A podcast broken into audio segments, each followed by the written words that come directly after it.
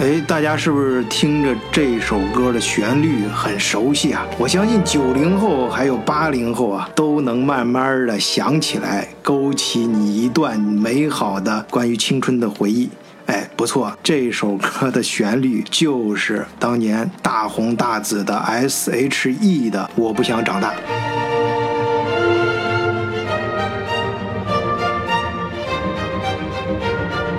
都说这古典音乐跟现代音乐是有距离的，两个没法调和。哎，这件事儿上，大家就看到了他们的结合。当然，这个发现不是我发现的啊，哎，这是广受我们德国视角听友非常喜爱的小丁同志的发现啊！欢迎小丁再次到来。 谢谢谢谢，大家好。那个小丁啊，就是。我们前几期节目啊，大家对你反响真的很不错啊，觉得谢谢谢谢大家啊，你的叫什么底底音足，中音厚，高音通透。 我都没听 懂。就是哎，不是，就这个开玩笑说音啊，其实，呃，关键还是在于小丁的内容啊，讲的非常不错啊。今天我们又把他讲请过来，我们想呃聊一聊呃这些嗯音呃音乐大师啊，就是我觉得呃我们跟小丁啊，就是如果只聊一个的话，就有点太可惜了。嗯啊，这专一个一个，那么我们聊都聊到明年去了。咱咱们就是综合一下。我们把这个我们想聊的东西，但欧洲的艺术音乐肯定是有很多可聊的东西，我们要分成一条一条的线，把它串起来啊。今天这条线呢，我们就是讲最知名的那些音乐大师一战封神啊，就是他成名的那一瞬间人生的高光时刻，哎，对对对，我们就把那个高光时刻啊、呃跟大家天才的高光一刻。嗯串起来对啊、把这个精华跟大 家非常过瘾极致的讲一期。换一个视角，也许世界大不一样。以德国视角，晚醉为你评说天下事。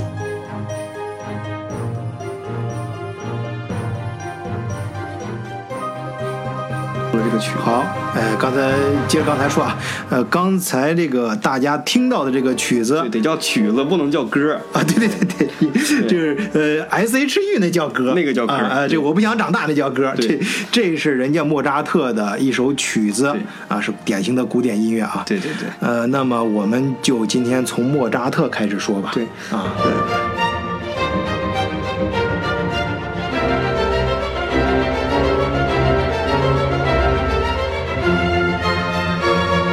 呃，莫扎特啊，原名奥尔夫冈沃尔夫冈阿马德乌斯莫扎特啊，就是德语就是 Wolfgang Am Amadeus。嗯 Amadeus，但是这个是 Amadeus 天才的意思。哦，Amadeus 啊是天才 Amadeus Amadeus 莫莫扎特 Mozart，对，啊，然后是一七五六年一月二十七日到一七九一七一九一年年，对，十二月五日，这个我记不清了。对，出生于神圣罗马帝国的萨尔斯堡，逝世于维也纳，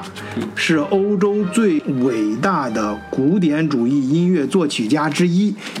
他也是一位共济会的会员。哎，这里面有两个点很有意思啊，提到一个是神圣罗马帝国，另外一个是共济会。哎，这个神圣罗马帝国，用雨果的话就说，既不神圣也不罗罗 马也不是帝国， 对，也可而且不叫帝国。对， 但反正我们知道，就是大致成为呃，我们成为古代的德国吧。对啊，这样的话大家便于理解啊。这就接上咱们上次谈的那个，奥地利人最成功的营销就是让大家相信，呃，希特勒是德国人，呃，莫扎特是奥地利人。对， 行，我们从他出生地啊看，另外一个这个共济会也很有很有说头啊。这个共济会呢，它也叫美生会，呃，维基百科上的啊，自称起源于公元前四千年前。对啊，公元前四千年，不是四千年前啊，是公元前四千年。大禹治水那时候 可能是我哪不知道？这哎，有点儿这上下中国上下五千上年古时期嘛对啊上下五千年，那就是呃上古时期公元前啊，大对武对再再往前啊，嗯，三皇五帝那个啊，年代，对，那差不多是那个时候。颛顼帝喾，啊，然后是一七一七年成立的英格兰第一个总会嗯所，早期为石匠工会有独特特的仪式和标志，后来发展成世界组织，哎、成为权贵交流的俱乐部嗯啊。因为这个这个好像确实是啊，我们好多地方好像见过共济会，这个跟音而乐且有跟很多的欧洲的一些我们所说的黑历史也好啊、野史也好都有关系啊哈。啊就比较精彩，大家愿意最看的那啊神部秘 的，好好比我们的天地会哈，就是天地鸿门，嗯，还有点儿，但是比那个历史要长，对啊，比那个历史要而长，且它更神秘，神秘感更更更多一啊，些。而且还都是权贵啊，这种对对对呃，比较好像比较好像比较牛啊，像像什么，好像牛顿什么这种，好多人都是对啊啊共济会，你看那个《达芬奇密码》那电影里边好像也有提到吧？啊也是这个，好对像也是是说他是指的隐修会，什么什么什么什么山，什么隐修会，好像就是、啊啊就是就类似隐身的，对，就好像是类似的是这这样的一个不能组织明说，反正就是这么个意思。啊。然后呃，你上次说还有哪个音乐家不是也海顿啊，海海顿，顿是古典音乐的父亲，这是。啊？呃，然后这个这个你刚刚说跟音乐也有关系，啊对呀、还当年古典音乐当年是贝多芬，嗯才第一个，他是第一个不靠着高官达官贵人活着的人，啊剩下的人都是靠着要么靠宗教，像巴赫啊，嗯哎，要么靠国王，嗯比如说亨德尔啊，嗯要么是靠权贵，哦海顿，嗯嗯，但是呢，就是说是当年古典音乐最终的兴盛，是因为他们脱离了贵族阶层，面向广大的老百姓。嗯，这就靠共济会的支持。 对，当年是这个共济会大笔的，他们花钱养着这些的音乐家，才有的今 天。那就是共济会是一个权贵的组织啊，以前是靠某些人、某个人、嗯啊，后来这靠整个这个阶层把它变成一种社会行海为。顿、莫扎特都是都是这是标准的会员，而且他们经历了就是很多呀，就是历史的变迁，然后他们得到了大批量的资助，对，和这他样们的话就可以支持。量产这些音乐家。对对啊，然后他比这这把它上升到一个高度，就开始，对后来就有了这音乐就有了更广阔的发展的啊，空对间，嗯空空间对。好，那么我们接着说莫扎特啊，莫扎特的出生，嗯呃，他在这个萨尔斯堡。呃，这个这个城市我还真去过、啊，这个嗯很漂亮嗯呃这个在那儿度过了他的童年时代啊、然后是萨尔茨堡两个名人啊，就是全影响全世界的音乐家啊，一个是莫扎特，上下五千年唯一的一个天才神童啊；第二个就是卡拉扬啊，中国人最熟知的啊指挥家，全世界最最伟大的指挥家之一啊卡拉扬。啊嗯，卡拉扬，而他的他这这个他的故事更精彩了啊他他是连带他，而且他是个纳粹啊，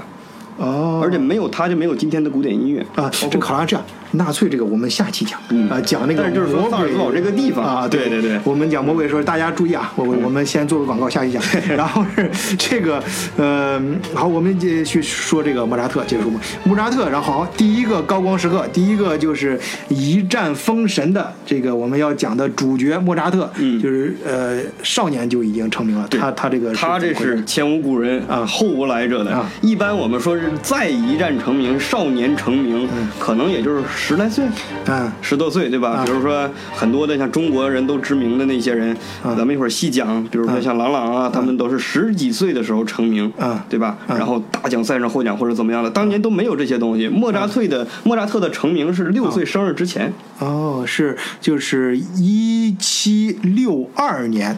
那个时候他已经走了。啊就是他最开始就是大家有这个给他这个机会呢，怎么一战成名呢？啊就是说是他从小他爸爸和他姐姐教他啊学音乐，没想到的是他不需要练。嗯，他也不需要去正统的去学习、系统的去学习一些什么东西，他就可以举一反三。嗯然后他从三岁就开始作曲了，嗯，然后五岁就可以写交响曲了。咱们都现在人有人一辈子也写不出来哎嗯我。我听说啊，就是说莫扎特小时候，他父亲为了就是塑造他这个天才形象，嗯刻意把他的年龄给说的更小了，有这回事吗？这个是一种说法，有人是这种说法，啊但是当年在所有的绘画作品当啊中，宫廷的画师画的那个画里边，莫扎特是肯定是为就是不到学龄的。就是童年，一嗯看都童年的样他子。要是真说的很小，可能也就是一两岁。啊但是我们公认的说法是他六岁的时候就成名了。好，那我们就我们就这样，我们先不计较他几岁，或者是他父亲这个传说。他再几我岁他也啊是对最年轻的呀啊反正最对对啊对对，就是他最小的时候。啊我们记下这个地点，就是他到这个皇宫是吧？这对第一第一次进到皇宫，而且这个皇呃宫呢是谁的皇宫呢？是这个维也纳的达打工，对吧？当年就打工是是吧那个弗朗西斯一世嗯皇帝和是皇帝马是吧？啊，对，弗朗西斯皇帝和玛利亚特丽莎，玛利亚特丽莎嗯豪华的宫廷的所在地。嗯，这就是奥地利的，当年是是叫国王是吧？奥地利国不王是不是，这个这个是啊，我在面前面一期节目里专门给大家讲过，这个在欧洲，呃，国王呃和皇帝是完全不一样的。嗯对呀、这个所以称说呼咱们是要不一样的啊说清，因为你看神圣罗马帝国好像才有才有皇帝不吧是，？它是关系在于，他皇帝一般必须是教皇加冕过的。嗯嗯你像对拿破仑，拿破仑称帝，他是他虽然是自己把皇冠从教皇手里那也抢过来给自己的，反正也也有这个仪式，对一定要有教皇在。那神圣罗马帝国可能也是因为那那奥必须托一世自己抢过来的，然后让他给逼着教皇给他加冕的，对吧？呃，这这个奥奥托一世，我们我后面我会接专门讲这个 弗朗西斯一世是。好多都叫弗朗西斯，这个姓儿是为什么都是叫？呃，你比如好像呃德国有很多人叫 Franz Fran Franciska，有一个啤酒 Franciska，好像很多人都叫这个名字，因为、因为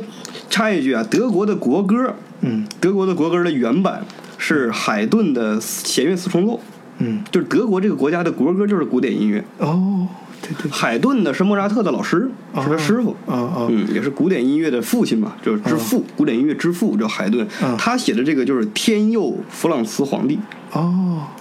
那指的是这个弗朗茨吗？肯定就是我估计就是这一个人。因为你哦想，那个他写那曲子的时候，弗朗茨还很小，嗯他那个时候弗朗茨这个这个说就是所谓的皇帝吧，嗯就是他已经有孩子了。就莫扎特，他跟莫莫扎特是相相相当于莫扎特父亲的年龄，嗯可能比他父亲还要大一点，所以说时间上是对得上的，应该就是这个人。行，反正就是首先我们就是确定这样，确定这两点的，去了奥地利首都对维也纳，从当萨尔茨堡时就的，是咱们现在今天的旅游旅游线路也是这个，嗯对吧？呃，就是当时欧洲最重要的音乐中心之一。对啊，然后嗯，那儿是弗朗西斯一世皇帝和玛利亚特丽莎的豪宫华殿宫殿，然后他就在这里面表现了他对，一当次时是因为他父亲本身是一个宫廷音乐家，嗯，他姐姐也是，嗯，但是呢，所有人都惊叹于他的才华，嗯，他这个事儿在他五岁的时候就被皇帝给知道了，嗯然后就问是怎么就有这个神童，他能神到什么程度啊？还是怎么个概念？嗯当年的人也是很迷信，可能是不是他有什么天选之人有法力啊，还是怎么个意思？他想亲眼见一见，嗯就被他这个小孩儿就跟着他的爸爸引荐到了这个国王的面前，嗯就入宫给皇皇帝演奏。嗯然后在当天，就为什么说一战封神呢？啊就是他的演奏震惊了当时在场的所有的人，包括当年宫廷是有音乐家的，嗯他们花钱是养着这帮人嗯给皇帝写，就靠着他们生活嘛，写曲子写什么的，他就他们可能就是大的五六十岁，嗯小一点的二三十岁，他们就眼睁睁的看着六岁的莫扎特。嗯自己写出了他们这一辈子都没写出来的作品，嗯，要对，而且好像是这个即兴表演，对即兴表演啊，，就是莫他扎又特是很恐怖的，他写东西是完全是不像咱们似的啊，不他不打副稿，啊上来就写，上来就是有点像古龙写小说的那种感觉。啊，就是天才嘛，对就是天才嘛， 莫扎特是说是他能左手玩台打台球，右手写曲子，呃，对啊，不就是这这就是这个电影里面，之前有个电影奥斯卡获大奖的啊，那电那影他他那时候有台球没有？有有啊。啊不，这这这咱扯就得是太说太呀远了，对太远了。但就是说啊这个人的先回来天才的程度啊啊，就是刚当时有人是这样子讲这件事儿的，说当这个孩子演奏时，观众几乎不敢相信自己的眼睛和耳嗯朵。弗朗西斯一世尤其满意小精灵。他对莫扎特是这样戏称的，称呼他为“小精灵”。哦哎，然后他还多次和莫扎特闲聊。当时皇帝要求他用一根手指演奏时，这个莫扎特啊当时又当时这个小精灵莫扎特就毫不犹豫的照做了。，对，这个是真事儿，就是当时这个皇帝呢，就他是跟他父亲一样的年龄，他看莫扎特等于看自己孩子一样的，啊他自己有个女儿，嗯然后呢，他就是想刁难他，啊因为这小孩太厉害了，我就想刁难你，啊他就问他，你能不能站在凳子上拉呀？啊你站在地上看不见了，后边人嗯嗯站在凳子上拉，站在一条腿站在上面敢不敢拉琴啊？嗯嗯哎，他也能拉。嗯他眼睛蒙上敢不敢弹钢琴啊？他当时小提琴、钢琴都会啊。啊也也会嗯他就就怎么也想不出办法啊了。最后说你能不能一一个手指头给我弹出一个曲子来？他也能弹，啊，所以说这就这就真的是对，这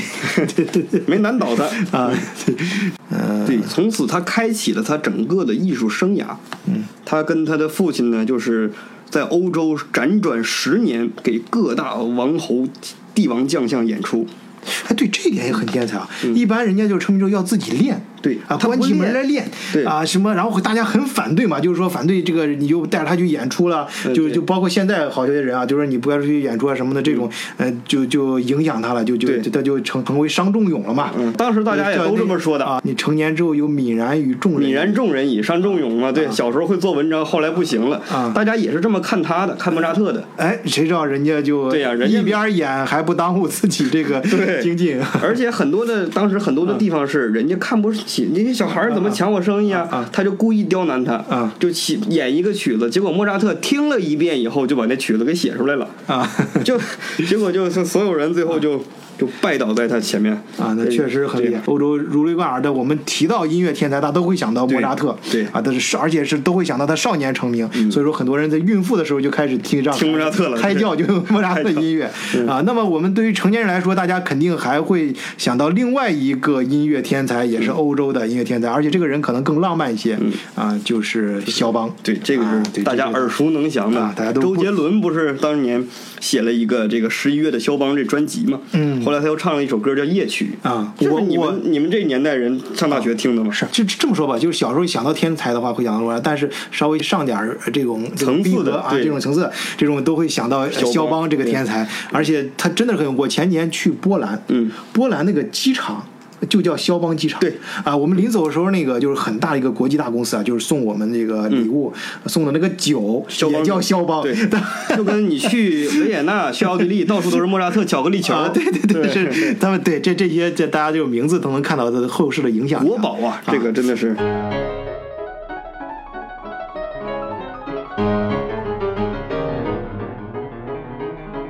然后这个肖邦，他是怎么，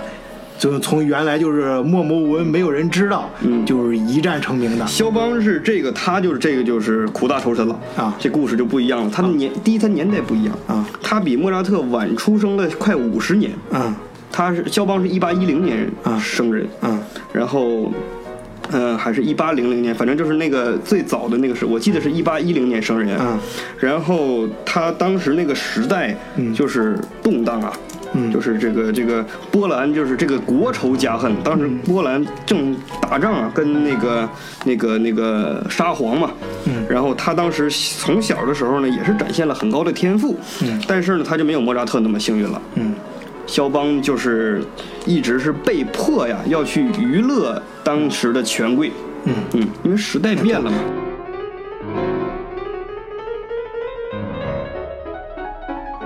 呃，波兰作曲家、呃钢琴家肖邦，他跟莫扎特一样，也是从小都有非凡的艺术天赋。他从六岁时开始学音乐，七岁就能谱曲，八岁时就能登上舞台演奏钢琴。可是他生不逢时对，啊，但当然这个生不逢时，但是我不一觉样得他之前就没有像莫扎特，不呃，是他们俩不一样，啊都是从小谱曲，什么叫谱曲嗯啊？这个是有说法的，他这么写啊。但是莫扎特是写交响曲嗯，他给四那动辄给四十个人写，五十个人写。啊，那就是完全不一个级别对啊，的。肖邦是给一个人写，给自己写的钢琴曲儿是两码事儿。嗯嗯对，他对他是谱曲，人家那叫作曲。对，那是两码事啊儿人。摩扎特那叫作曲，这谱曲当当然我们还还这不能泯灭人家是天才这个说法嗯啊，就是小时候人家很天才，在他的成名过程中，估计他就是。嗯在波兰，他们那一片儿就对很，他并没有很很少年很成名啊，对，很有对名，可能是有名声，谈不上多像莫扎特那样子轰动，对啊，不会说达到轰动那个。然后在此之前呢，一直都默默无闻，而且是当他二十岁的时候生不逢时，参加了波兰人为驱逐德军起义的而发动的华沙起义，对起义不幸失败了当时他是仓皇出逃啊。有一个电影，呃，好多电影讲这个，最有名的一幕就是他的那个钢琴啊，直直被那个沙皇命人用机枪砸烂 ，当然，就是泄他愤。对他就这个人逃亡的过程中，也经历了很多女人，所以呃对肖邦的包括他的曲子，呃给人很浪肖漫邦感的觉这嘛。个他更很厉害，他跟乔治桑的故事我们有有有时间专专讲。啊乔治桑是跟他妈差不多的一个岁数的一个人，而且是爱女扮男装。肖啊邦就跟他好的不行 了。嗯肖邦乔治桑是个特别有名的作家，在啊就是然后他因为肖邦逃出来之后就直奔巴黎。啊当年是那个年代，在法国的巴黎是俨然成为了古典音乐的新的中心。嗯莫扎特那个时代呢，就是刚刚维也纳嗯还是中心，欧整个欧洲的艺术文化的中心，音乐的中心。嗯从那个时候，咱们讲马勒的时候讲过，那个时候就对开始实行了沙龙文化了。嗯因为你不再为权贵演出，为老百姓演出了，嗯但是你受到了战乱，受这种洗礼，受到了各种这个军阀的压迫，老百姓没有钱，也没有这个心情去听了。嗯，对，当他逃到这个巴黎的时候，那个时候正流行沙龙，而在沙龙中，当时已经有一个闻名遐迩的钢琴王子了。。对对，那个人就那个叫是真正的李钢斯琴特王，李 斯特是真正的钢琴王。对，大家都知道对李斯特。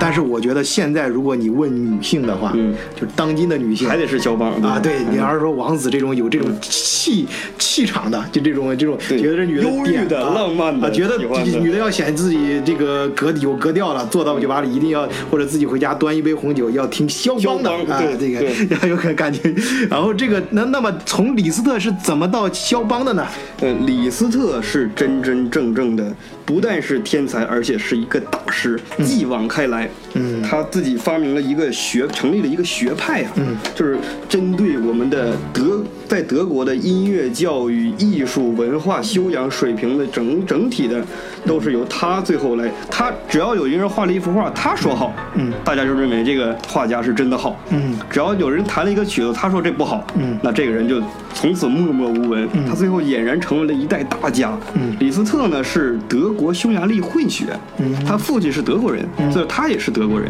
嗯但是他妈妈是匈牙利人，在匈牙利是你跟着你妈妈的国籍走。嗯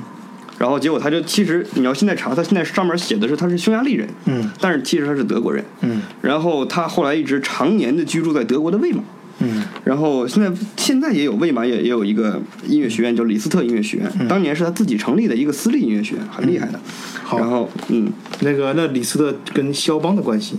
李斯特跟肖邦的关系这就我是就众说纷�云了，对吧？？嗯啊，或或者我们就我们就主要还是讲肖邦，肖邦是怎么在他的为什么呃一为什么要讲一李斯战成名？呃为什么讲李？是啊斯特呢？因为肖邦的这个一战成名，有一大部分程度是李斯特帮助他的，啊就是当年大家公认的弹钢琴第一人。一定是李斯特，嗯，对，问你说谁钢琴弹的最好啊？就是小李，嗯，对吧？嗯，然后呢，肖邦到了巴黎，举目无亲，嗯，对吧？而且也没有钱，怎么啊，当时他就去拜谒各各地的这个大佬、大大级别高的人物、嗯啊对权贵以及音乐家。嗯拜拜码头，对，拜码头干叶呀、这个就是像当年唐台唐朝蹭热点，对，哎，蹭你看， 你看，嗯你看热点， 对呀、 然后再跟现在这个网红夸夸往自夸嘛，啊你就你就想办法得得赶快成名啊！对呀就是没钱了呀，想办法找找收找那入，些找个来源权。贵有钱的，啊对吧？感谢啊感谢老铁送的游艇哎，，对对对，但这种像对这种搞艺术的是吧？他总得找这个露脸的机会。对啊，说白了，得得得有这个机会。嗯是李斯特给了他这个机会。对，嗯，这个啊，肖邦正在屋内演奏一首舒缓的小夜曲。啊，是那么的优美的旋律在随风飘荡，让很多路人都情不自禁地驻足聆听。恰好这个时候，著名的钢琴家李斯特也路过这儿。当时李斯特，哎，就这个通过这个声音，就判定这个年轻人、嗯孺子可教。正常的按照这个故事的套路，接下来李斯特应该是暴跳如雷，我岂能容你？ 不是现实可能是这样，放火烧了他的 家，把他赶出了巴黎啊从此自己无忧无虑，呃，对吧？既？既生亮，何生瑜？ 寄生鱼合成量。啊，既生瑜，何生亮？对，啊但是李斯特就是这个故事，我们不知道是不是真的啊。但是当年确实是他们就跟唐朝那些写诗的那个诗人一样，他们都是带着自己的谱子去啊见各各各地的大咖，嗯，C 位的这些人，然后把自己的东西给他们看，干业嘛，啊然后李斯特肯定是通过这些事情认识了肖邦，啊而且是对他大加赞赏，啊他对有的人都说是肖邦是李斯特的学生徒弟，这不对，嗯肖邦比李斯特大一岁，哦，你看着好像你哎那想那象中的是忧郁的一个形象啊，对啊，那那他比他大的就不能拜他，他比他小的不能拜他，比拜比自己小的人为师吗？那是中国。嗯你像韩愈的诗说里边最早提到的“生于吾前，其文道也固先乎吾，吾从而视之”啊，“生乎吾后，其文道也亦先乎吾，吾从而视之”。故而啊，所以说啊，无贵无贱，无长无少嗯，道之所存，师之所存也。这个真是很高超的这个境界啊！啊，这是中国人的境界。对 到到到这个法国巴黎沙龙，呃，没这音回事乐儿。很有意思啊，音乐的圈里边的师徒跟咱们所谓的师徒不一样啊。你像郭德纲、曹云金那种的不一样啊音乐圈里边，我认为你很好，你很有才华，才华不在我之下啊当然，龌龊的事儿也很多啊。这这这就就找一期慢慢说这些事儿，阴暗面的事儿。嗯、像这种的无锡乎尔才、大才这种的，他都是结成兄弟。嗯，都互帮互助，而不是说我收你为徒或者我拜你为师，这种其实不多。你像海顿和莫扎特，莫扎特和贝多芬之间也类似于师徒关系，但是他们最后都是平辈相称，啊都是朋友。就相互帮衬一下。对，啊、好多这种事情太多了。勃拉姆斯和舒曼，这个圣桑和这个这个弗雷，啊咱们有有一期咱们聊师师生关系，然后然后就各种各种八卦的也有，比如啊说师徒因为一个女孩儿，然后两个人就反目或者又怎么样的，这慢慢再聊啊。咱们先说正能量的事儿啊，就是李斯特看认识了肖邦之后就一见如故，这个是真事儿啊。而且他们俩从风格上到演奏方法到对音乐的理解完全不一样。呃，所以说你不能说他俩师对徒啊，咱们可没以有传承关系。而且咱们可以说，这真的就是就是杨杨左之交，嗯，就是一见英雄相惜，应该对是这种，对啊确实是啊，对啊，说说他说到他俩的关系，然后，呃，网上是这么说的啊，李斯特是怎么帮这个肖邦的嘞？怎么才能让法国民众认识并认可肖邦的演奏才能呢？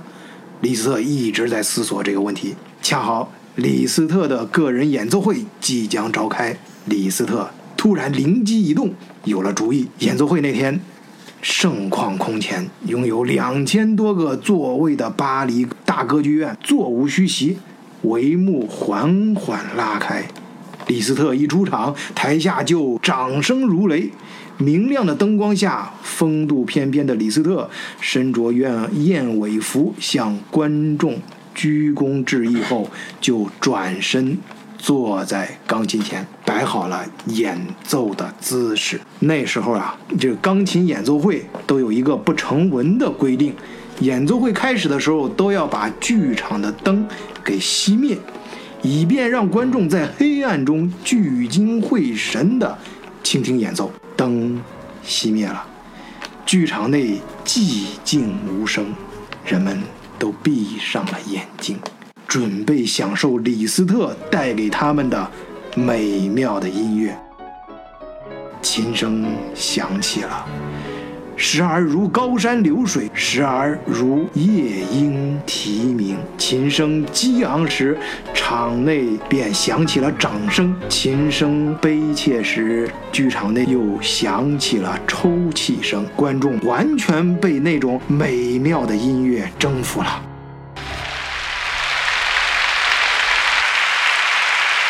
演奏结束后，人们跳起来，兴奋地高喊：“李斯特，李斯特！”可灯一亮，大家傻眼了。钢琴前坐的不是李斯特，而是眼中闪着泪花的肖邦。原来李斯特在熄灯之后就悄悄下台，让肖邦过来代替了自己的演奏。他说这哎呀是真的假的？呃，演奏的时候可以鼓掌吗？演奏的时候不可以鼓掌，啊对呀乐章之间可以鼓掌。啊、但是呢，就是这个这个故事啊，从来没见过有哪个历史的有上面有记载的，哪个人的自传笔记有记载都没有。呃，我刚才念的这个是从搜狐网上演的。呃搜狐上的啊，搜狐记载的可能是这搜狐记 载，搜狐志 对，搜狐志。但我们是对搜狐的这调侃啊，对李斯特大师这个肖邦大师是表示尊敬的啊嗯。他我们故事相信不一定啊是真的啊但是但是两人的感情对之间的他感情，表达我们这个相信东是西的。啊就是当年肯定有这有过这么差不多类似这么一个事儿，嗯但是人们愿意相信它是很夸张嗯的、很艺术性的那什么的，因为你想肖邦的，如果你真的听他们两个的东嗯西，肖邦和李斯特的民音乐的民族性很强的。这个在过去什么莫扎特呀、贝多芬是没有的。哦嗯他们一你一听肖邦的很多东西，只有波兰人才弹出来，哦到今天也是。啊汉汉堡宫的音乐学院也是这样。对吧？像波兰这个民族啊，就是嗯特别的对信仰呀、对感情这方面东西啊，嗯就是因为我们我在波兰的那时候是吧，在那个华沙，嗯，华沙的教堂什么的，当地就跟我说说啊，这些教堂什么的，你看在其他的地方都不会有这么多人去教堂，嗯，我们这儿直到今天还是有这么多人。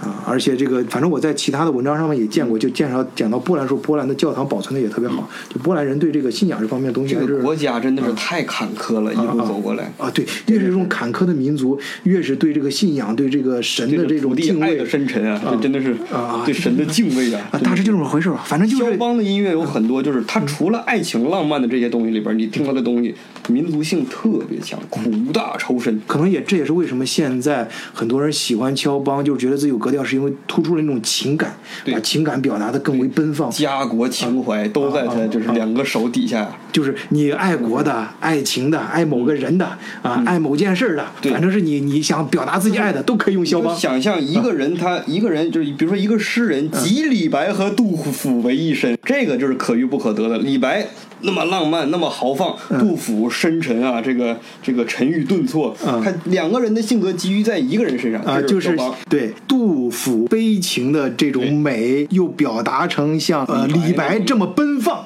嗯，奔放，又有这李商隐的小巧，啊哎，又有这个王维的浪漫，啊，哎，还像一星期级的这么猛。呃 对，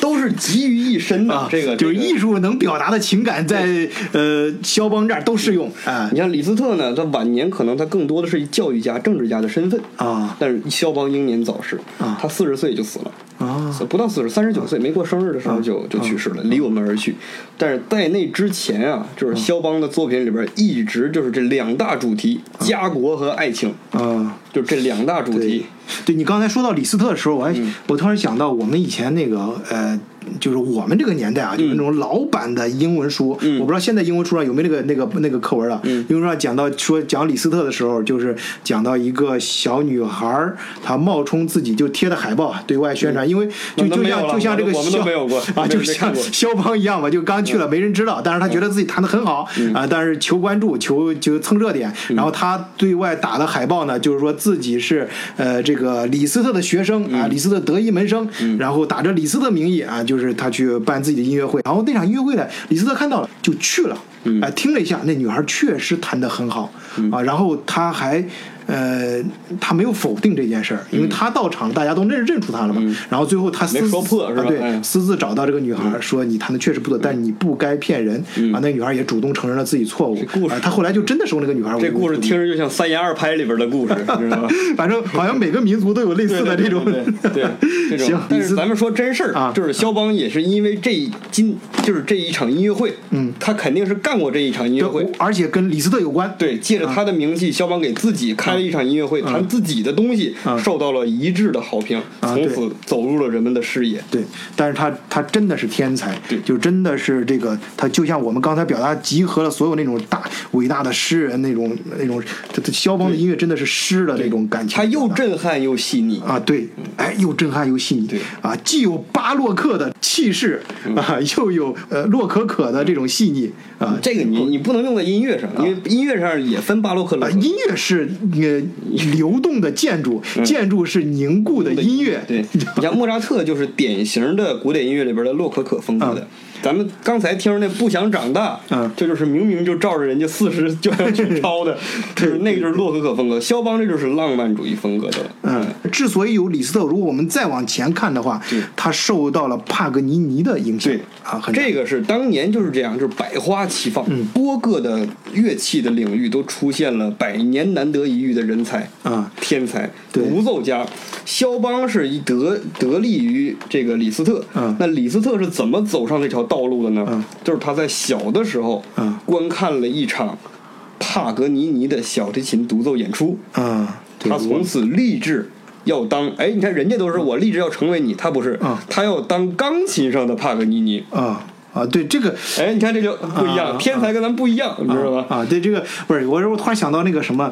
你知道这第一次那个刘邦和项羽嗯看到这个秦始皇那的个时候，车架从那儿过去，啊对，，两个人这不个不这一个样对这个刘刘邦呢是大丈夫生当如此，呃对啊，项羽呢我当取而代之，对对 对这个这个他妈同的就是性格啊对，对就是类似于现这个李斯特看到这个帕格尼尼这个高超的技术，这个反应也是跟别人不一样的，他他人是我我我一个是我不跟你一样啊你不是小提琴吗？我就在钢琴上，但是我要在钢琴上的跟你一样好。嗯。你这个是雄才大略啊！啊帕格尼尼这个人更厉害的，就是他是意大利人，对他传说更深呐、对他是我觉得我们就是像古我典们音乐里面啊，啊没有人传说比他更多了啊，对我们这个像没学音乐的嗯人，我们都经常听的，就帕格尼最最牛的就是说，他拉着拉着琴弦断了，啊对啊，对剩两根弦了，接着拉，然后又断了一根，剩一根弦了，照样还接着拉对对对啊，小提琴拉出来的魔鬼而且非常棒，啊，这这事儿他们好，这真的假的？他这事儿还还是跟刚才那事儿一样，没有鉴于任何的记载。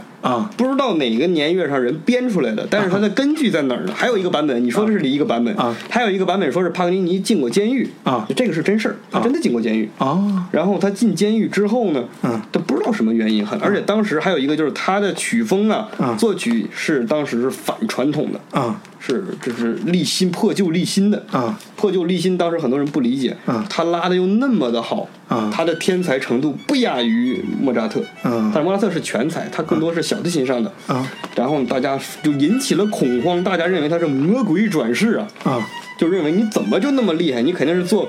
跟魔鬼做了交易，你出卖你的灵魂得到嗯才了换来了这个手指才华， 对。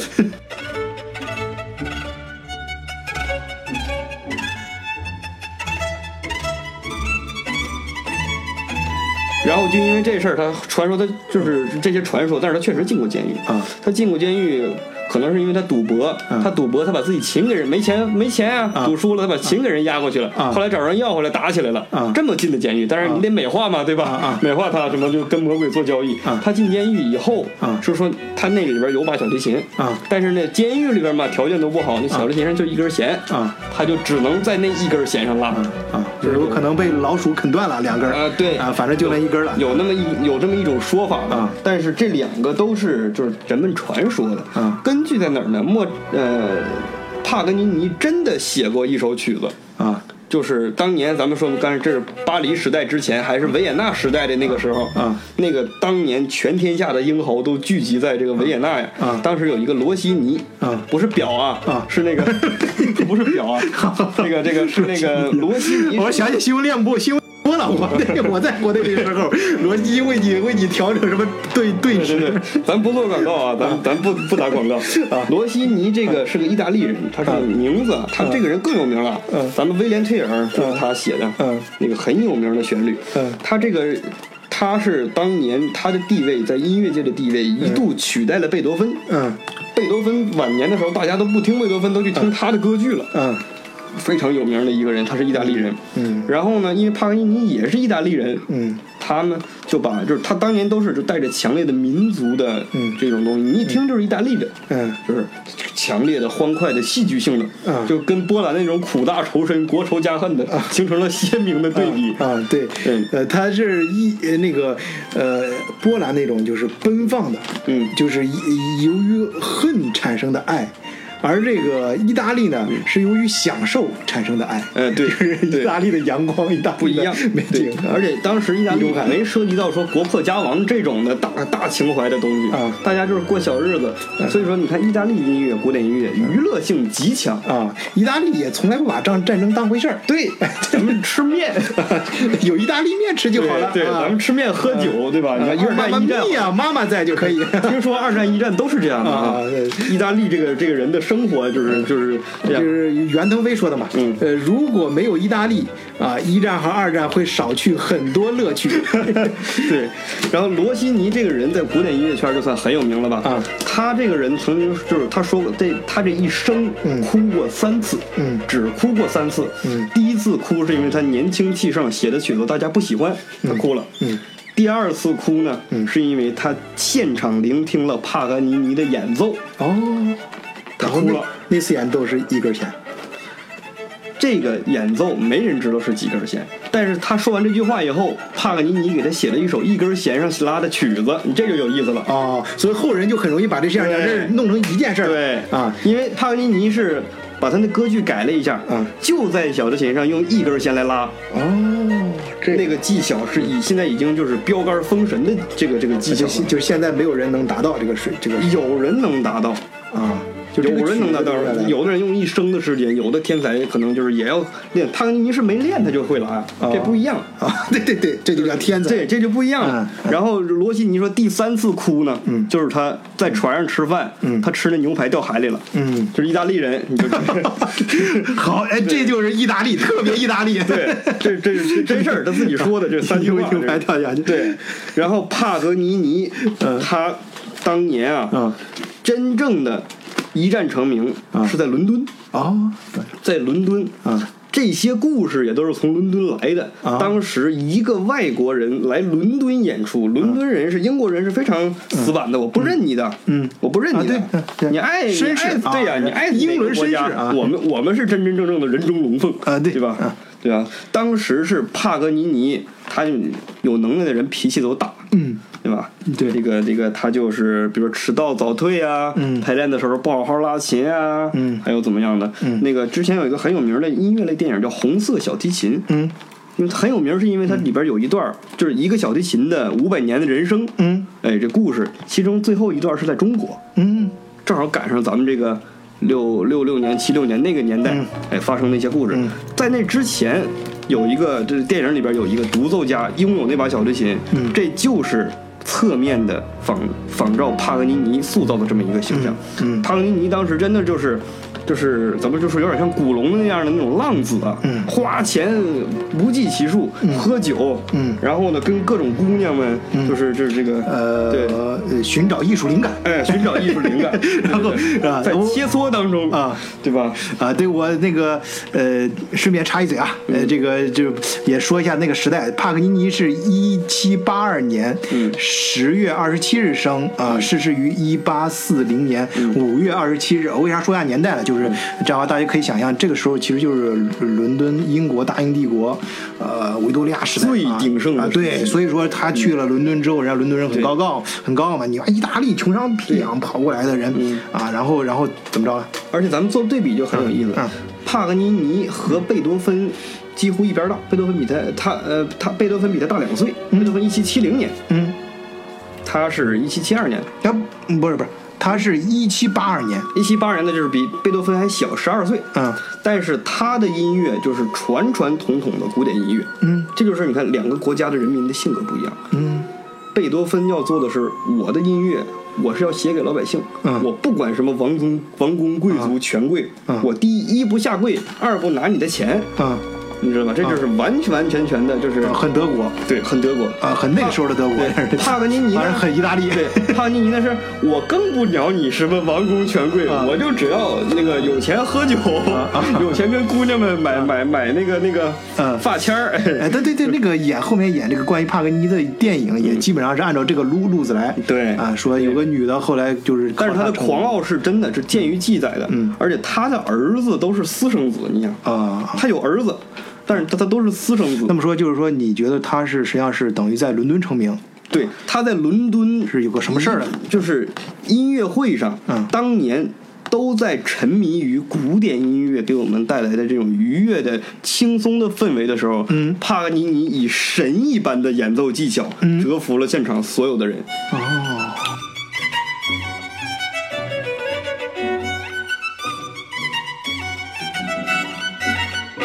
有就是当年就有人说，舞台上的那个就不是人，啊，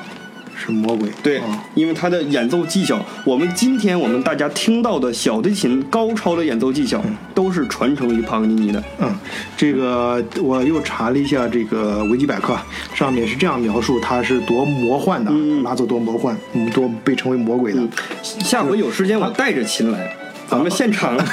对吧？嗯期待咱们期待啊！好，我先念念，这个是帕格尼尼可以在一把位上用四根弦演奏出三个八度。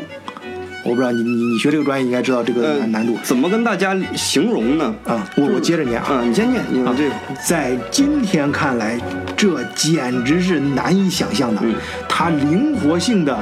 呃，它灵活性也许是由于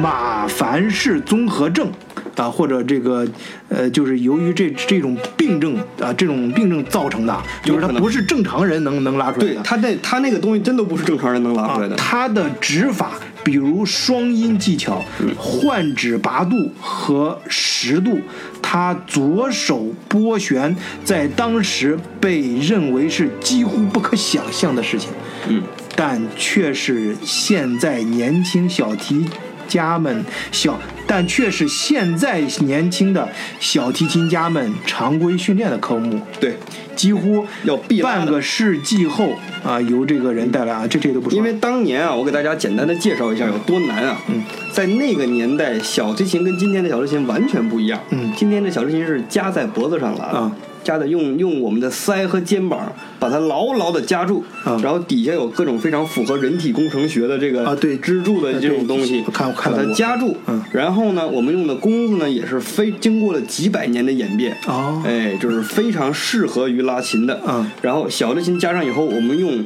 呃外边是贵重金属，贵重金属，比如说是金包金包银呐、这些嗯哦东西，可以保证它跟空气不发生化学反应。哦然后里面呢，我们可能用尼龙，可能用什么的，是延展性非常好的，韧性非常好的啊然后把它一层一层的包上啊，这种去演奏，你听。啊今天一流的帕尔曼哦啊、朱丽叶·菲舍这种人拉琴都是这样的。啊啊当年是什么呢？是羊肠弦，哦也就是相当于咱们说当年的古琴，中国古琴的琴弦啊一拨就断，啊好多故事嘛，说窗外有人听琴，你这边一弹，啪啊，弦就断了。为什么断了呢啊？它是肠子，动物的肠子把它绞紧啊晾干，啊一碰就断。啊啊！在那个情况下，才有的什么弦断了剩一根弦演奏的故事。今天是不可能断的啊啊今天可能最多就是小提琴的一弦太细了才会断。就是说，在这个工具下，在它能够对呃，用这个这个四四根弦叫什么？四根弦演奏出三个八度。对啊，就是这个呢，直到今天，就是现在有这样工具了，对也是现在的被称为小提琴家这个水平的人还经常训练，还要通过训练。对啊，他是说是他十二岁的时候呢，去上课的时候，就是就把老师给得罪了。怎么得罪的呢？老师就说我教不了你了。嗯，今天咱们很多人也都说这气话啊啊他当时那老师是真的教不了 了。他的今天奉为圣不是气经话，我们奉为圣小提琴圣经的啊二十四首随想曲啊，啊就是小提琴最高难度的啊，从头到尾拉下来就是已经很很厉害了啊。他十二岁时候就写了。哦，他十二岁时候写出这个来，他老师给他老师看到谱子，我不会 拉。没法教你，我真的没法教你。老师一生气，家乡话呀， 说大哥，我教不了你了，出去 吧，不行了，老铁真整不了啊，啊就这种感觉的。对，这这我听这意思就是有点像这个我们说那个呃说人家武林高手，对啊，就是你要是比如说你这个嗯嗯那手捏一把刀片，然后一扔出去扎到墙上，嗯嗯啊嗯这个不叫本事。这个人家这个帕格尼尼呢是手捏了一一片树叶，或捏了一张纸，哦哦哦哎甩出去就能扎到也能这扎在上墙，上，哎，差不多是那意思。啊，就是人家用那个时候的嗯羊肠的这种小、对这种工具，就是容易断的这种，能拉出来，呃呃四根弦演奏出三个八嗯对度。，刚才那个八度是什么意思呢？就是八度音，就是同样的一个音在不同的弦上。嗯如果我们想完成的话呢，我下回带把琴来，嗯，咱们观众一听，你一看你就明白，嗯，就是说你需要把你的食指和小拇指嗯进行着非常不人道的压迫。嗯你看，你老胡能看到我这个姿势，嗯嗯嗯就是一般来说，就是你这个手已经快到韧带快撕裂的程度，嗯嗯正常人才能这么这么演奏出来。啊，不但是这帕格尼尼，不但是还有弄非常高频轻的松，嗯很轻松，嗯他谈笑风生啊，嗯而且他还还还还能在这个基础上再进行第二步的创作和旋律的进行，哦，这个是很难的。好的，嗯，刚才有你提了一个问题特别有意思，就是说他那东西有没有人能能做到呢？嗯不是说天才的东西就没有人能做到，嗯相反的是，你像李斯特呀、嗯帕格尼尼，这都是天才，嗯有没有人像他们一样演奏他们的东西一战成名的呢？嗯还真有。其中有名的就是两个中国人，哦全世界都有名这两个中国人。哎，那哪两个中国人？哎，刚才咱们说到肖邦，嗯肖邦的东西那么天才啊，有没有人靠着肖邦在全世界上拿到大呃大奖赛的奖项呢？嗯有，就是我们大家非常熟悉的李云迪，啊当年他只有区区的十八岁，啊，也是一战封神。一战封神。所以说，我们既然说到了古人，我们就以古拟今，就看一啊下啊这今是天的这人。这一口就说了。对啊，李云迪当年是十八岁的年纪下啊啊力压群雄啊也靠肖邦，他弹就是肖邦钢琴大赛，你当然要弹肖邦了啊。他弹的肖邦以后，就是这真的是一战封神啊从一个默默无闻的呃音乐学院附中的孩子啊，到变成了举世闻名的钢琴家。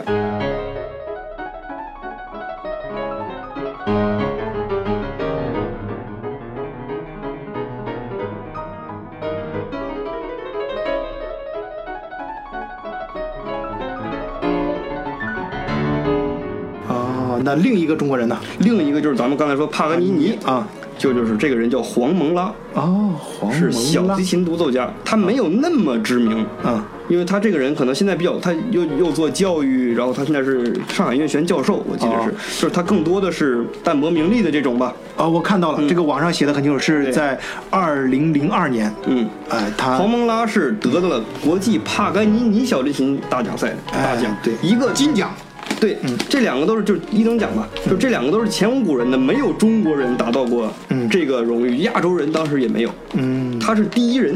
哦一个李云迪，一个黄蒙拉，这都是第一人，嗯，但是是中国人的骄傲了，啊，所以说好你这个既然咱们都呃黄梦拉个李云迪都说了，那就不能不说另外一个中国人了。呃，观众也猜到了，大家就是。最有名的，就是前全世界最有名的这个这个中国哎，人，就是上次咱们刚聊完他，他就结婚了。对哎，我这个节目真的是刚放出来的。对对对，他就结婚了。然后，然后后来，然后，而且他他的太太啊，嗯呃，那个也是，呃，我咱们那个音音乐学院汉堡汉堡音乐学院毕业的啊，对嗯，哎，你别说汉堡这片还出了不少中国名人，对对对你看这个是呃郎朗他太太啊，嗯现在是郎朗、呃、太太，然后是呃刚才你说的在汉堡音乐学院的还有谁呀、呃，呃黄黄蒙拉是黄蒙拉是吕贝克，离很近。啊，吕北克，对对，上面我吕北我克上一期也我们也是谈第一过，我认识有对对个对有个弹钢琴的一个姐妹，在就是吕贝克吕音乐学院啊对然后是李云迪是在汉诺威是吧？林迪是在汉诺威啊对就对都在上这一片儿对，北德都这在一片儿都都在北边这一片儿，很有意思。嗯嗯。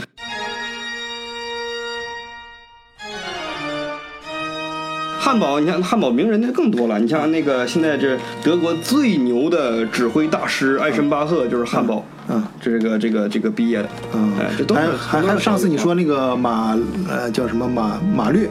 马勒啊马勒哎上次马你说对对，的马马勒是汉堡呃任职啊？你说上次不是在汉堡音乐学院上面画那个人就是马勒嘛？啊，对，那个汉堡那歌剧院啊对对对汉堡歌剧院。然后这就是就是咱们说，既然说到郎朗了啊，这是中国人啊，对的对对对，呃回回来说郎朗了，中别国别跑古太典远了音乐第一人 啊，对，这个不能不承认，中国古典音乐不管是在世界上的知名度也好，嗯嗯还是从演奏的造诣水平来讲，郎朗都是第一人。嗯嗯，首先是这个郎朗，我记得我看到郎朗是我我我知道郎朗这个名字啊，是其实。以因为我以前还不太出国前不怎么关心音乐，那时候啊、在国内我曾经年轻的时候，我号称自己是文人啊，到到哪儿特别喜欢呃 装，然后然后喜欢写写写写画画这种东西，大家也知道我喜欢写写字儿，经常在朋友圈里面晒啊这种东西，然后是这个呃这个在然后所以说那个时候呢不行，但是我第一次呢出国的时候，语言班里有一个同学，嗯呃他说他跟郎朗是同学，哦啊我那时候他妈是郎朗谁呀、我后来来才一查啊，然后才知道，因为他说他跟朗朗同学，他说他给我说的是他介绍的朗朗是说朗朗这个不是呃不很天才，天才哪儿就是不爱弹不爱练习的时间并不并不长，因为他他们他们当年都是。纯都是都是在音乐附中，就中央音乐呃乐附中的附初中，对他说能进那个初中班很不容易，对对对啊，当然他给我说，他给我说他他能进那个班就属于是国家重点培养的人了，啊就是每啊嗯每届能进去的就那几个人，然后他我估计他主要是那哥们儿主要是说他抬高他说自己啊说自己， 然后我就当时我就记下来了这个，啊我就开回来看一些呃片儿，然后就讲着，反正我记得印象最深刻的是他爸非常支持他，嗯啊，然后然后然后不只是支持他了，啊，然后靠靠，然后就是反正就上了音乐音音中央音乐学院的初中，初中之后，然后人家然后之很早就得在欧洲得到了一个什么奖，说那大奖很啊多，两两年没有人得，那那次说是最有名的那个是那个，然后后来呢，呃，就慢慢就开始成名，但是当然可以达到一战封神地步的那次，嗯，是那次，那你再说，咱们先说获奖来说啊啊啊，就是他少年少年成名的那个时候啊，有呃一个可以说就是最激动的，他的人生的在欧洲的啊起点啊是这个当时在德国的慕尼黑，嗯然后在德国的慕尼黑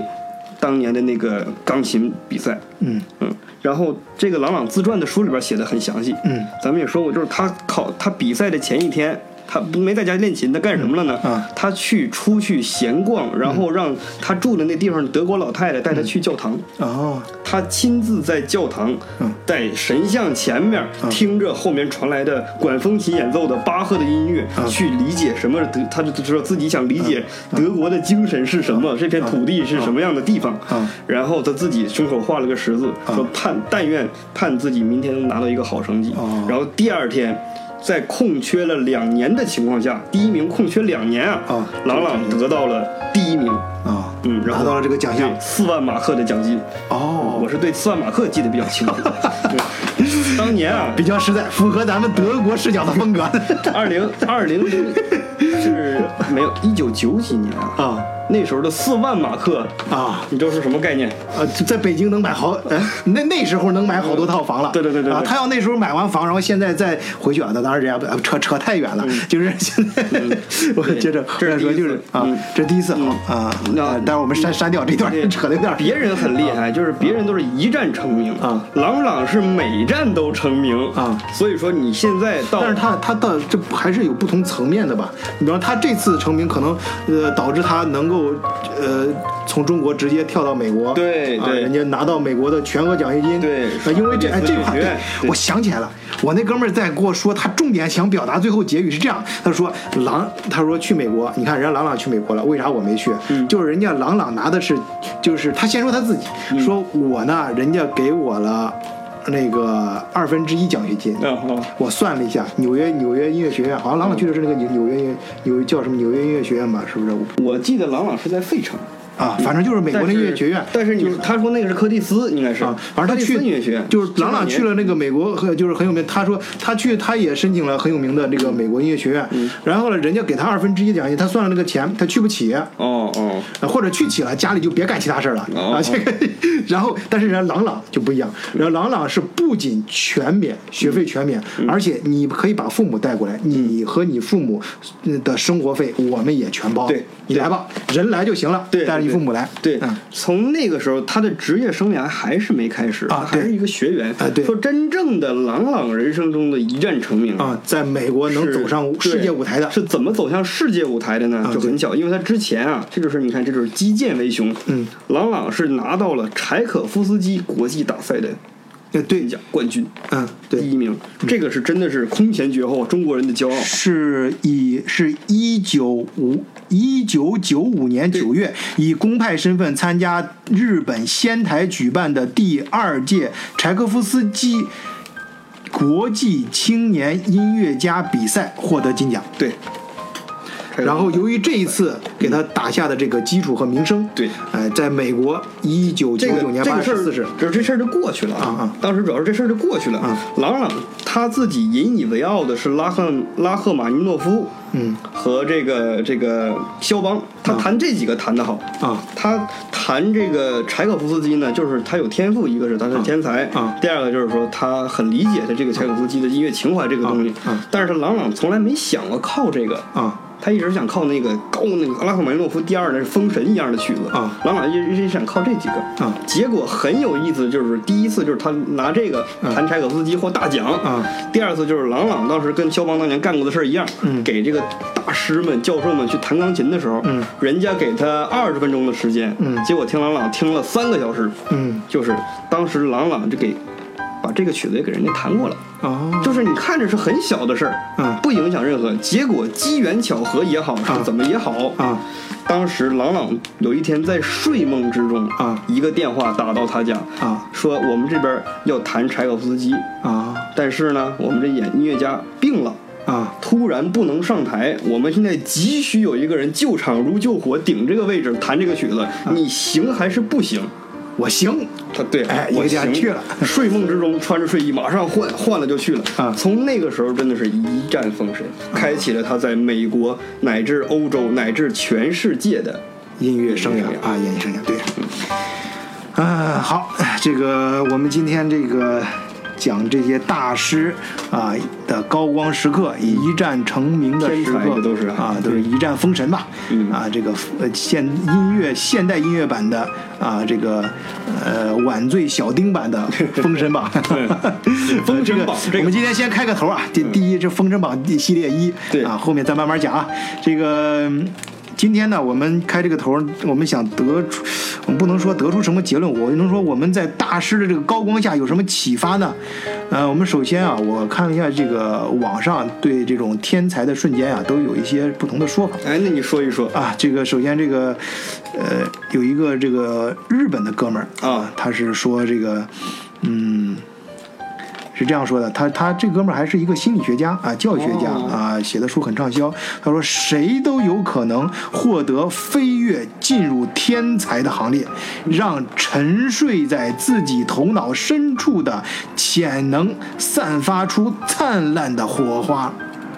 听上去说的是真的很好啊但但是从给我什么感觉呢？就是日本的那个史书里边描绘战国时代啊啊，五十、个人打七个人、七十个人的时候，还有日本战场上尸横遍野，血流成河，啊以名将的耀眼的光芒啊覆覆盖了天空，让月亮暗淡无 光，给我一种这种感觉，你知道吧？而且也是那个动漫很热热血的，对对日剧很热血的这种。我有不同的观点啊啊，飞跃，他又这个可能飞跃进入天才的行列。他说的这个是说，他所有人都可以通过自身的努力成为天才。嗯，那是咱那咱们说是我个人观点啊，啊，就是就是像中国流传的一句话，百分之九十九的努力力汗水啊加上百分之一的灵感，啊，就成为天百分才。啊之百的成功，是说是爱因斯坦说的，啥意思？对，是吧天才等于百分之九十九的汗水和勤劳，加上百分之一的灵感。灵感啊，他好像有后半句，国内没说啊后半句说那百分之一的灵感要比百分之九十九的汗水和勤劳有管用的多啊，对对，真的，我没有这们刚1%对我们刚，比如说那刚种像对，比如像刚才那个莫扎特，人家就没练， 对呀、人家就就直接就对啊成。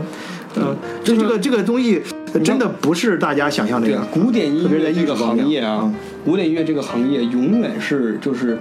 支持并承认天才的，嗯但是他们并不排斥